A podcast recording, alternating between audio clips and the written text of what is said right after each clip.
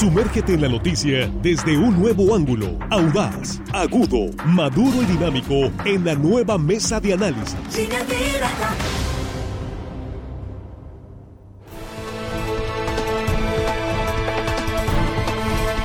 Aquí estamos ya de regreso, estamos en la mesa de análisis de línea directa, primera emisión de este hora sí, viernes, viernes 23 de septiembre, con un saludo para usted que nos sintoniza esta mañana. Muchísimas gracias por continuar con esta transmisión en vivo y gracias por compartirla con sus contactos, compartir esta transmisión con sus contactos, amigos y conocidos a través de redes sociales. Estamos en vivo en la cobertura estatal a través de las estaciones de radio del grupo RSN y más allácito, como dice Armando Ojeda, a través de nuestras redes sociales. Ahorita vamos con Armando, con el saludo.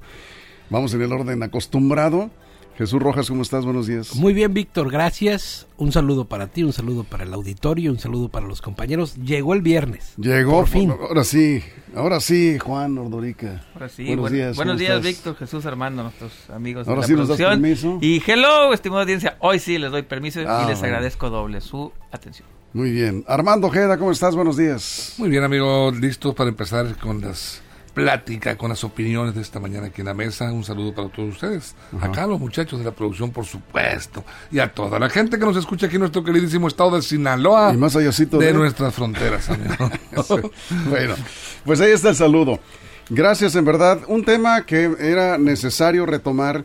En virtud de, se ha estado hablando de muchas cosas, pero en el fondo de, de toda esta polémica que se ha dado en el Senado de la República, está la pregunta de que hay que responder, si estamos o no de acuerdo en que el ejército continúe con labores de seguridad pública hasta el 2028, que prolongue su eh, permanencia en operativos en las calles o bien que regrese a los cuarteles en 2024 como se ha establecido.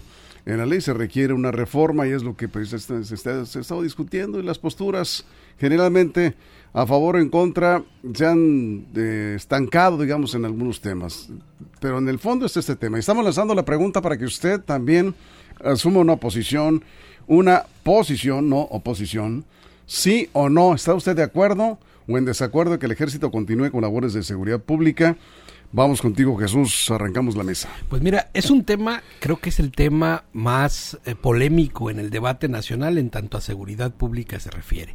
Y lo es porque el planteamiento que hacía el presidente de la República antes de ser presidente, cuando era candidato, el mismo que hacía Mario Delgado en, en una foto que es famosísima, donde sale con un cartel que dice no a la militarización, pasaron el tiempo, llegan al gobierno y se dan cuenta que es necesario que el ejército acompañe a las policías municipales y a las policías estatales en las labores de prevención que la Guardia Nacional, como un instrumento del Estado mexicano para combatir al crimen y prevenirlo, porque además dicen es una policía preventiva, no solamente de reacción, eh, ayude a las tareas de aquello que dejaron de hacer muchas corporaciones municipales y algunas estatales. ¿Por qué?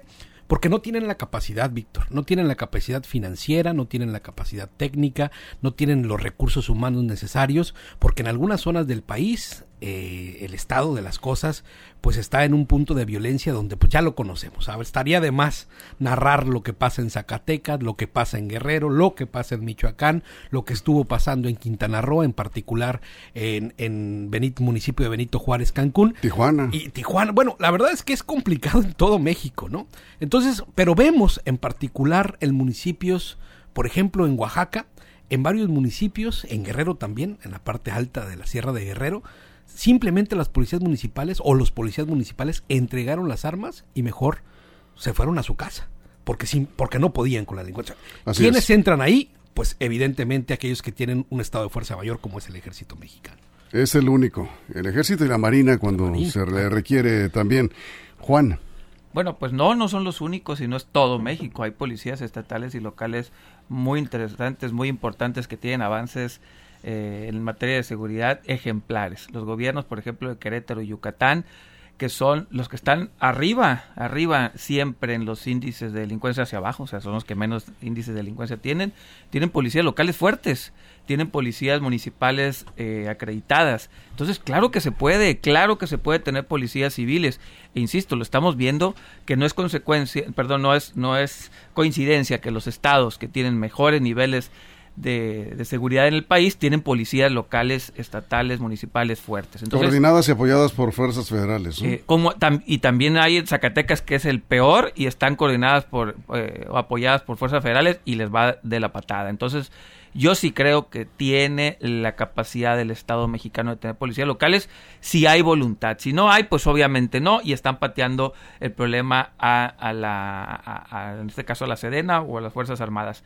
Claro, y sería, sería ilógico y tonto decir que en estos momentos pues, se vayan los cuarteles de regreso, pero eso de, de, eso, a decir que no se puede, hay un gran trecho, porque se está demostrando que se puede. La misma Ciudad de México, la Ciudad de México tiene una policía eficaz, eficiente y tiene muy poca presencia de la Guardia Nacional o de las Fuerzas Armadas. Claro que se puede. Lo que estamos viendo ahora es eso, es un desdén por las autoridades de querer enfrentar el problema. Cuando un político, una autoridad quiere, puede. Si no, pues vamos a tener que recurrir a este tipo de cuestiones. Eso claro es. que se puede. Bien, ahorita entramos más en detalle. Primera vuelta, Armando. Eh, estuve viendo una entrevista que le hace Jorge Ramos, este periodista muy reconocido de Telemundo y de un semanario. Eh, Jorge Ramos, Univisión. Sí, Univisión. Sí. Eh, y, y, se me decía interesante y pues muy valiente. De Jorge Ramos frente al presidente de la mañanera, Juan, lo de haber visto, y en donde le dice, señor presidente, le tengo malas noticias, eh, usted encabeza el gobierno más violento en la historia moderna de México. Cifras que ustedes, el propio gobierno publica, dice 126.206 mexicanos asesinados en lo que va de su gobierno más que en los 124 mil de Peña Nieto y los 121 mil que asesinaron el gobierno de Felipe Calderón. Y, y, bueno, no le gusta, por supuesto, al presidente. Eh, esto criticando, Jorge Ramos, de alguna manera, eh, el fracaso de los militares en el combate a la delincuencia. Pero ¿por qué el ejército... ¿Por qué el ejército debería ser eh, el culpable? Porque volteamos a ver, bueno, ¿para qué queremos el ejército? Está fracasado, la violencia sigue es que también no es justo cargarle toda la viga al ejército.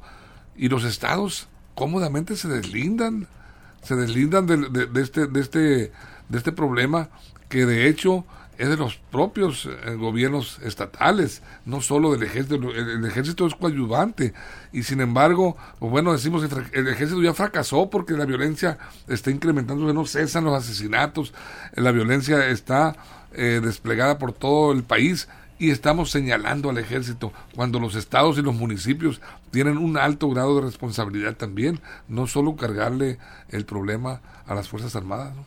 Bueno, aquí están llegando algunos eh, comentarios. La pregunta es, ¿debe continuar el ejército en labores de seguridad pública? Ahí está planteada. Vamos a dar a conocer el resultado de la encuesta eh, ya al final de este espacio de la mesa. Aquí nos eh, dice Guadalupe Jesús, eh, Juan, corrupción más aquí en Sinaloa es en las dependencias de seguridad pública cuando se hacen los operativos, dice, ni al secretario de seguridad pública le avisan, dice. Bueno, si en algún estado, a ver Juan, es para ti, pero yo nada más comentaría, sí. si en algún estado ha funcionado la coordinación y el mando militar en las corporaciones de seguridad, es en Sinaloa. Y estamos, eh, digo, hay que ver. Las, Solo en homicidios. Eh, no, no hay, varios. hay, varios. delitos, Juan.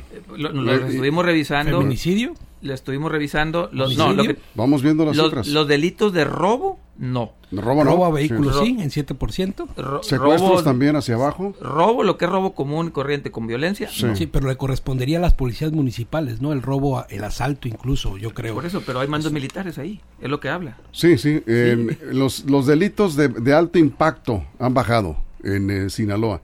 Homicidios, secuestros, feminicidios, feminicidios, robo de vehículos. A, a pesar 100%. de que pues, sí, sí, tenemos feminicidios, pero sí. no tantos como el año pasado. Ahí están, digo, son los números, eh, son estadísticas del Sistema Nacional de Seguridad Pública.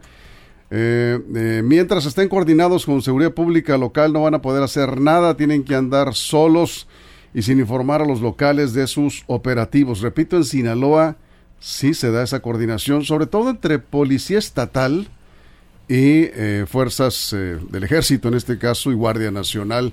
Es el esquema que ha funcionado, por decirlo de esta manera, para bajar los índices en delitos de alto impacto en Sinaloa, Jesús. Sí, y esta idea de que hay ciudades en donde no hay presencia la Guardia Nacional o el ejército, pues creo que es errónea. Mira, en Ciudad de México, Juan, entre el 2019 y el 2022 se incrementó en un 300% la presencia de Guardia Nacional y hace poco vimos la detención, un operativo de la Guardia Nacional que fue exitoso para liberar a una persona que estaba siendo secuestrada.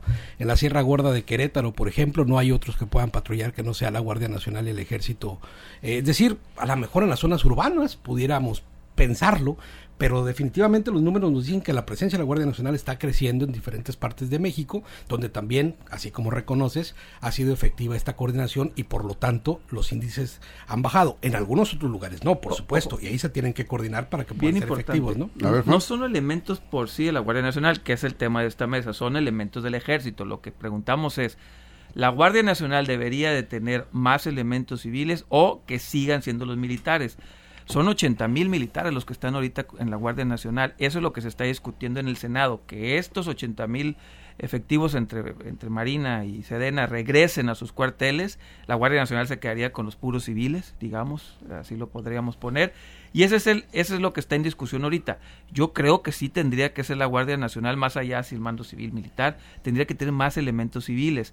Y donde los estados están dando mejores resultados, o, no me digan que la Guardia Nacional de Yucatán y la Guardia Nacional de Zacatecas es diferente. Es la misma. ¿Por qué tienen mejores resultados estos estados? Pues porque tienen policías locales fuertes, sólidas, civiles, bajo mandos civiles, que están siendo exitosas. No son, no son guardias nacionales diferentes en estos estados exitosos. Sí creo por eso que se puede, claro que se puede, y no es eslogan de un partido político.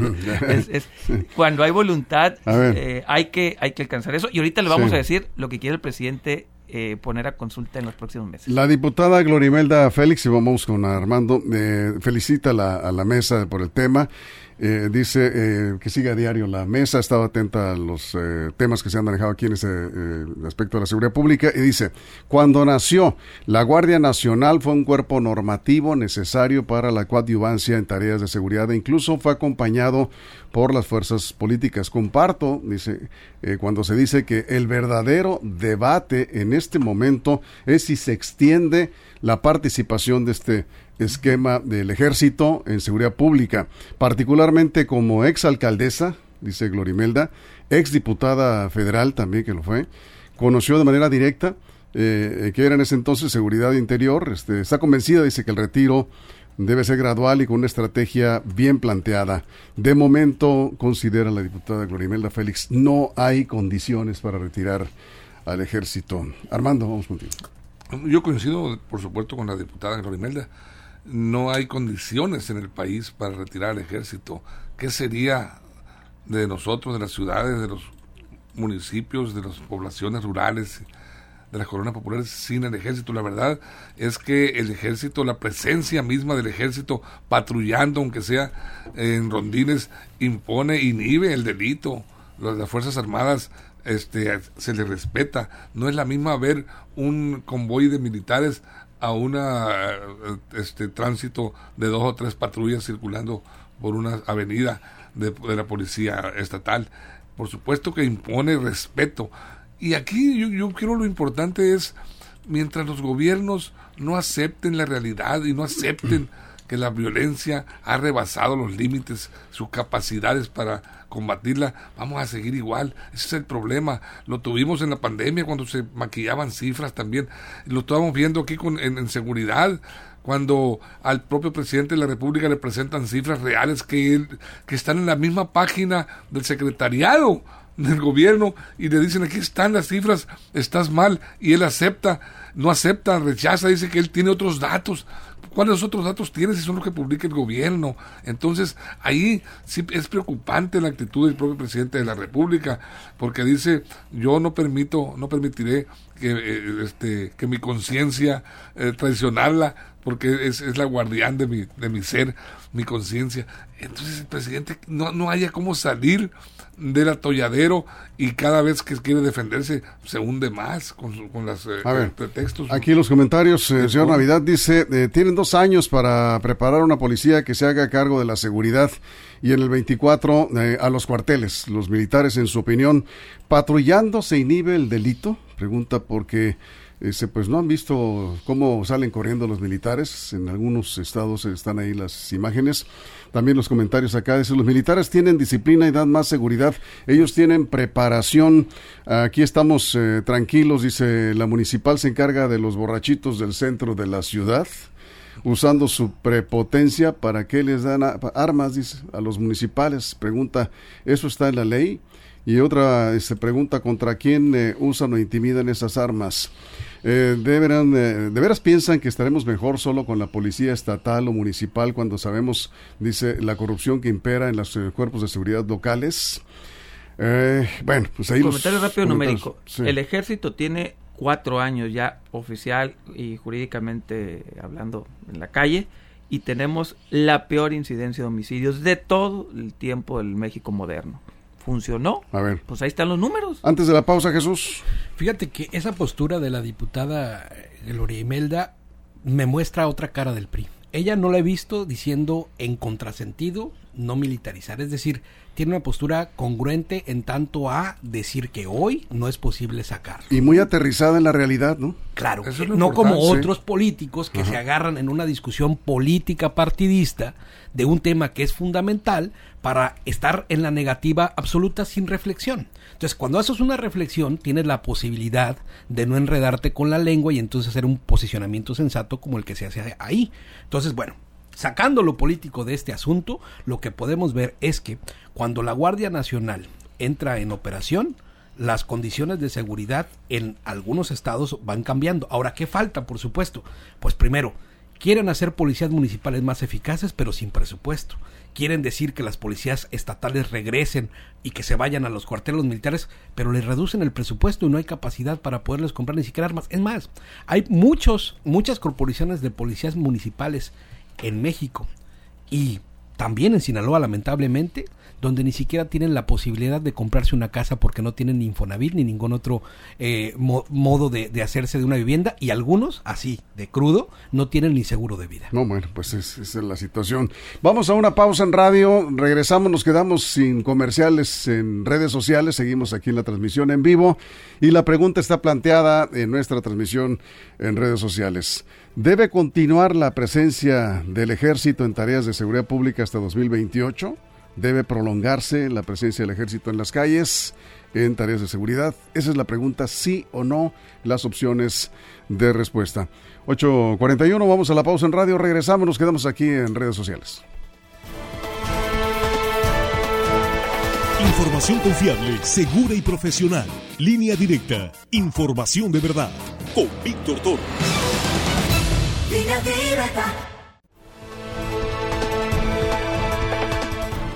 Bien, estamos de regreso en la mesa de análisis. Estamos contigo, Juan. sí, ¿qué, qué, va a pasar con esta propuesta? El presidente hoy en la mañanera acaba de decir, hace media hora, dijo, yo no quiero que pase esta propuesta. Ahora ya no. No quiero que pase esta propuesta. no entiendo. La del PRI. Sí, esta, es la que está votando, dice. Y que es de él, porque también ayer dijo que era de él, ¿no? no es una diputada del PRI? Sí, pero bueno. es diputada. Dijo, no, quiero que pase, pero ¿qué es lo que quiero que pase el presidente? Quiero que de aquí a final de año discutamos, hagamos un debate nacional y hacer una consulta nacional sobre el tema. Incluso propuso tres preguntas. Tres preguntas, ahorita las busco y se las digo. Tres preguntas. ¿Para qué una consulta? Porque así es el presidente. Y dijo, no quiero que lo organice el INE hay, la va a organizar la Secretaría de Gobernación porque hay un, hay un mecanismo legal, no nos va a costar, nosotros la vamos a organizar y conforme salgan estas eh, las respuestas, nosotros vamos a impulsar una iniciativa. Entonces, básicamente el presidente ya está dando por muerta esta iniciativa, quiere una consulta y en enero, febrero le estaría llevando a Yo creo que no hace falta, Jesús, una consulta para saber si el pueblo mexicano está a favor o en contra de que el ejército se mantenga en tareas de seguridad pública.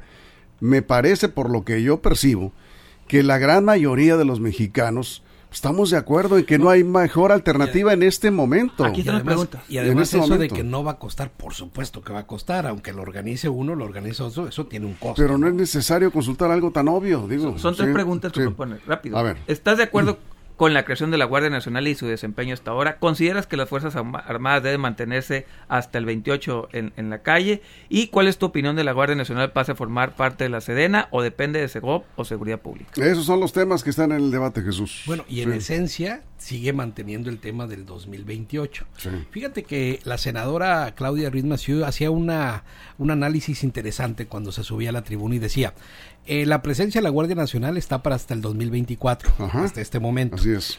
Meterse a la discusión de eso no puede entenderse de otra manera sino por un tema político, en particular para desmembrar la alianza. ¿Por qué? Porque esta discusión se podría estar dando más adelante, ¿no? Después. Pero creo que encontraron el momento justo, el momentum, para poder entrar en una discusión y poder fracturar aquello en lo que se convirtió. Entonces, esto dejó de ser un tema serio de política de seguridad nacional para convertirse en un tema de politiquería y estamos en las que estamos. Así es, y sobre todo porque ya viene el 24 y ahí estamos ya en el terreno electoral donde estos temas también pues eh, impactan, influyen en eh, la decisión de los votantes, Armando. Sí, mira, estaba pensando en esa consulta que pretende el, el presidente que nos comenta Juan es que el presidente sabe perfectamente cuál es la percepción y cuál es el deseo de la gente. La gente, los mexicanos estamos, eh, estamos eh, completamente de acuerdo en que, en que se prolongue. Y yo lo decía eh, en el segmento anterior, siempre y cuando las condiciones lo estén exigiendo. No hay fecha de caducidad para que el ejército se vaya. Por supuesto que debe prolongarse su presencia mientras lo necesitemos en el país para que nos ayude a vivir en paz es la realidad. Y si se hace una consulta, por supuesto que va a ganar el sí para el ejército y va a ser un triunfo de López Obrador. Aquí está el pueblo sabio este, rebasando a, los legisladores y diciéndoles, señores, estaban equivocados ustedes, el presidente tenía la razón. Eso es lo que busca. Hay una pregunta que no hemos contestado. Estamos de acuerdo casi todos en que se mantenga el ejército. Lo que no hemos contestado, yo creo, o al menos yo no lo he notado, ¿Dónde queremos que esté la Guardia Nacional? ¿En el Ejército, la CEGOP o Secretaría de Seguridad Pública? Eso yo creo que no lo hemos contestado. A mí me gustaría que estuviera en Seguridad Pública una Guardia Nacional. Eh, que se mantenga, pues ahí. Eh, que se mantenga ahí. A mí me gustaría, no sé ustedes. Los mando civil. Sí, no sé ustedes qué les gustaría. Bien, a ver Jesús. Yo creo que con quien dé mejores resultados y hemos visto que los militares en el mando han podido con ello y los civiles en el mando, por lo menos en la última exposición que tuvimos, pues bueno, tenemos a, pero hay más muertos bastantes, ahora. pero, pero, tenemos a, bastantes en, eh, en, pues en, la cárcel incluso, ¿no? Está García Luna, sí, nuestro mando civil en la cárcel, pues. Pero bueno, al final de cuentas yo lo que tendría que decir es que eh, bueno, en Sinaloa no, en algunos otros oh. estados sí, ¿no? A ver, a ver ¿qué conforma la Guardia Nacional? Lo, ¿Soldados? Ah, ¿Y marinos? Exactamente, son militares, están en una mentalidad diferente al civil. Pero hay más muertos ahora. Y, es muy difícil, más difícil que los pueda controlar un civil en los mandos. Ellos se sienten más identificados. Sí, pero los muertos, Juan, no solamente atienden a, una variable. termina, Armando, sí, yo decía que, que para, para la formación de los eh, soldados, los militares, para ellos es más cómodo que los, que los este represente en los mandos un militar que un civil. Sí, Jesús. A ver, reflexionando, ¿qué te puede hacer pensar que solamente la presencia de la Guardia Nacional tenga como resultado que tengas más muertos ahora. ¿Es solamente eso o son otras variables las que influyen? Yo creo que eso también es parte de la reflexión a la cual se debe de llegar. Porque si no, entonces estarías acusando que solamente por estar la Guardia Nacional el número de muertos se incrementó y no por otras circunstancias que tienen una explicación más profunda. El señor Gastelum nos envía algo rápidamente. 95, 1995 en el Congreso Latinoamericano de Sociología en la UNAM, en la Ciudad de México, se discutió el tema soberanía nacional. Se analizaron diferentes esquemas para la defensa de la soberanía. Se iniciaba la discusión sobre la pertinencia del uso de las Fuerzas Armadas para el combate de problemas como el narcotráfico. La conclusión fue que se corría el riesgo de perder la última línea de honestidad ante el poder corruptor del narcotráfico si se lanzaba al ejército a combatirlo. Ya después de eso, ya no habría pues ningún. Yo diría que está la Marina, ¿no? Que la Marina se cuece aparte. Cuando lo hemos visto, cuando hay operativos contra grandes capos del narcotráfico, es el cuerpo de élite de la Marina y no es el ejército quien entra. Son tareas diferentes. El ejército está en labores de seguridad pública, de prevención y de ataque frontal a la delincuencia en el momento en que sean los hechos. Por eso están en las calles. La parte de la investigación, la, inteligencia, digamos, las fuerzas federales contra el crimen organizado está ahí en la Marina y sigue presente en la Marina con buenos resultados hasta ahorita por lo que hemos visto. Entonces, en ese Congreso, el 95, nos dice el señor Gastelum, se recomendó fortalecer las corporaciones civiles, diseñando unidades especializadas para el combate al narcotráfico, cosa que evidentemente se intentó, pero no se, no se logró. A ver, Juan. Sí, ahorita nomás para aclarar, Armando, que, de los, que decía que a quién le iba a hacer más caso a los militares. Lo que se está planteando es que estos 80 mil elementos de las Fuerzas Armadas regresen a sus cuarteles hoy en el 24 o en el 28, no importa. Y los guardias nacionales van a ser formados para ser guardias nacionales, no ejército. Por lo tanto, tendrían que tener órdenes de civiles o guardias nacionales profesionales, porque es una, una preparación diferente a los militares. Eso es lo que se pretende.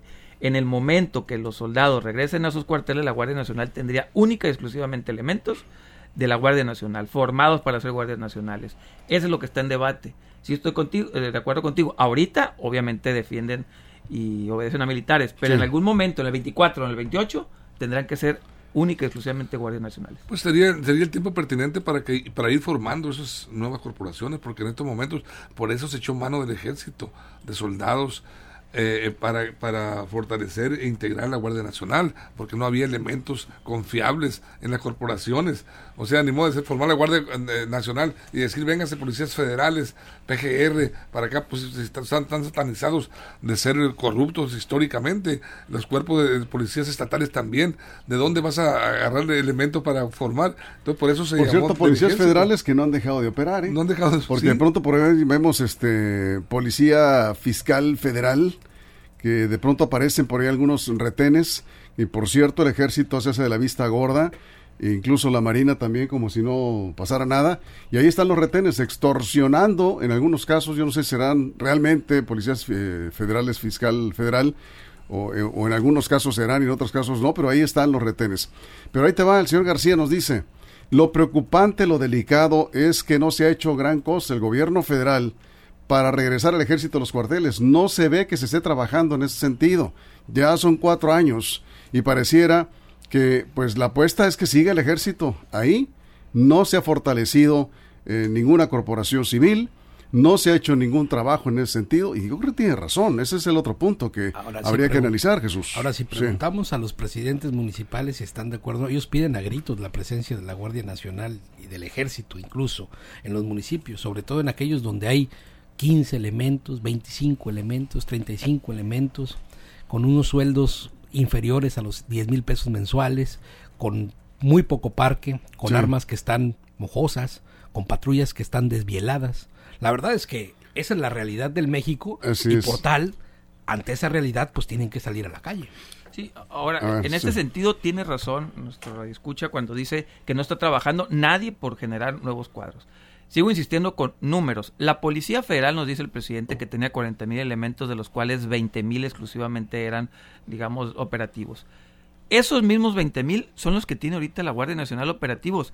Ha generado, pues repito, si son 80, 90 mil elementos de las fuerzas federales y tiene 110 mil en su totalidad, básicamente estamos igual que con la, con la Policía Federal. No, este gobierno, después de cuatro años, no ha formado los elementos que prometió formar. Sí. Y eso, eso es la verdadera tragedia. Alfredo Peláez dice, no es formar, es regenerar, cambiar a la honestidad. Tomen en cuenta que habíamos tenido hace mucho, eh, no habíamos tenido dice hace mucho un presidente honesto. Entonces, recuperar a esos elementos corruptos y volverlos honestos. Es, lo que está planteando Alfredo Peláez. Oye, yo no creo, la verdad. Es, es, eh, enderezar, el árbol. Eh, sí, ahora... Este, ¿Árbol torcido? Sí, algo hay de eso. Eh, hay que también recordar que en Sinaloa se está haciendo un esfuerzo importante con la Universidad de la Policía, ¿no? La Universidad de la Policía le está apostando a la formación de nuevas generaciones. Esa es la ruta, Víctor. Esa es, la ruta, pero va a tardar. O sea, evidentemente pues, esto va a llevar algunos años, por lo menos cuatro o cinco años, que es lo que ha dicho el rector de esta universidad. que por cierto, pues eh, tiene amplia experiencia en este tema, no es un asunto que se resuelva de la noche a la mañana, ¿eh? esa es la realidad. Bueno, a ver, eh, un minuto más y damos resultados de la encuesta. Jesús. Pues mira, yo tengo una experiencia que más o menos podría marcar. 30 esto, segundos, ¿no? ¿eh? Sí. Eh, Fui padrino de generación y cuatro muchachos se fueron a las Fuerzas Armadas. ¿no? Dos se fueron, dos se fueron eh, de, de una preparatoria, ¿no? Dos se fueron a la Guardia Nacional, uno se fue a una policía municipal y el otro trató de ingresar al ejército mexicano. Sí. Lo que me decían es que al final de cuentas el proceso para esto le dejaba mejores entrenamientos y resultados a aquellos que se iban a la Guardia Nacional e incluso a, la, a, a policías estatales. Para entrar a las policías municipales es un problema donde no va en futuro porque no hay escalafón, porque Sí. son muy pocos los la pagan. ¿no? Aquí el señor Miranda dice, la presencia del ejército en cualquier gobierno de seguridad pública es el primer indicador de que eres una república bananera. Bien. Ándale. Ay, bien, me. Bien. Sí, bueno, se, se- bananero. se identificó contigo.